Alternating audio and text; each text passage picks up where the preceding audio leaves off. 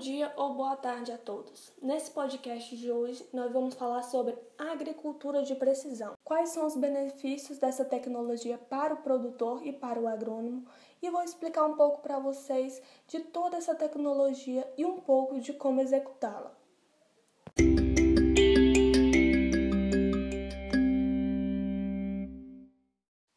Bom, primeiramente devo me apresentar. Me chamo Celine Pereira de Miranda e hoje eu vou expor para vocês um pouco sobre o que é agricultura de precisão.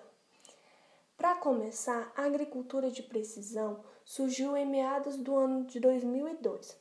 Apesar de fazer já bastante tempo que ela está aí no mercado, ela ainda não é bem inserida aqui no Brasil. Devido a alguns agrônomos e produtores acharem a agricultura de precisão cara, por seu aparelho tecnológico, como drones, como a via satélite, eles optam mesmo pela agricultura manual, a que está atualmente até hoje no mercado.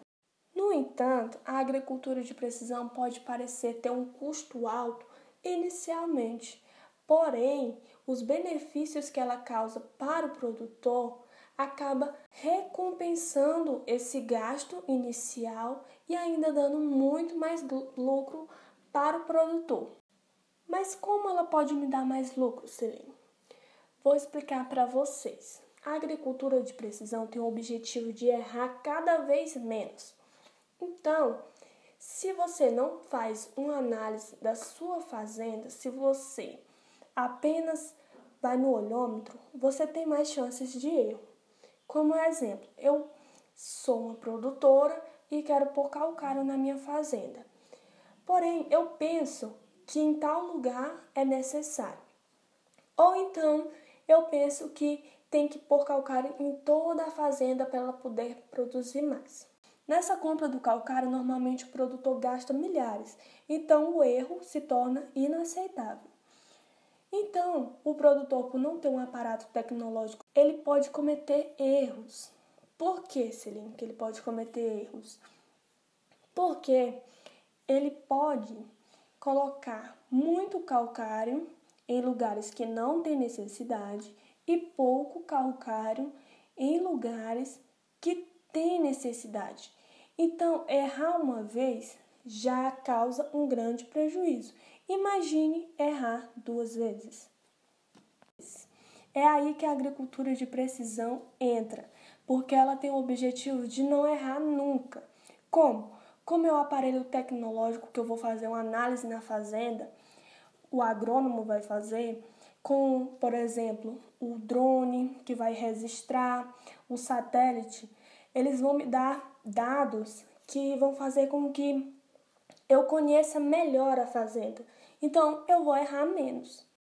Tá, Celine, mas eu que sou agrônomo, como que eu vou realizar essa consulta na fazenda do meu cliente?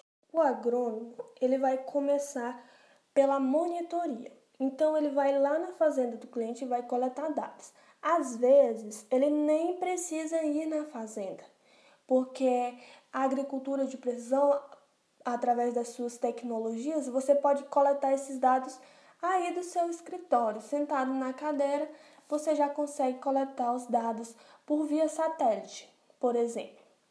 Segundo, ele vai fazer análise. Nessa análise, ele vai pegar os dados e vai gerar mapas.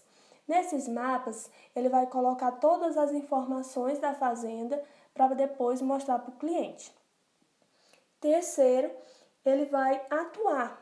Então, ele vai para o campo e vai pôr em prática o que está escrito nos mapas. Então não adianta nada o agrônomo só pegar os mapas e mostrar para o cliente, porque ele não vai entender. Então ele tem que fazer essas três funções. Então é, se torna um ciclo. Primeiro ele vai monitorar, depois ele vai analisar e depois ele vai atuar. Assim vai beneficiar ainda mais o produtor e o trabalho do agrônomo. Então ele vai chamar mais a atenção.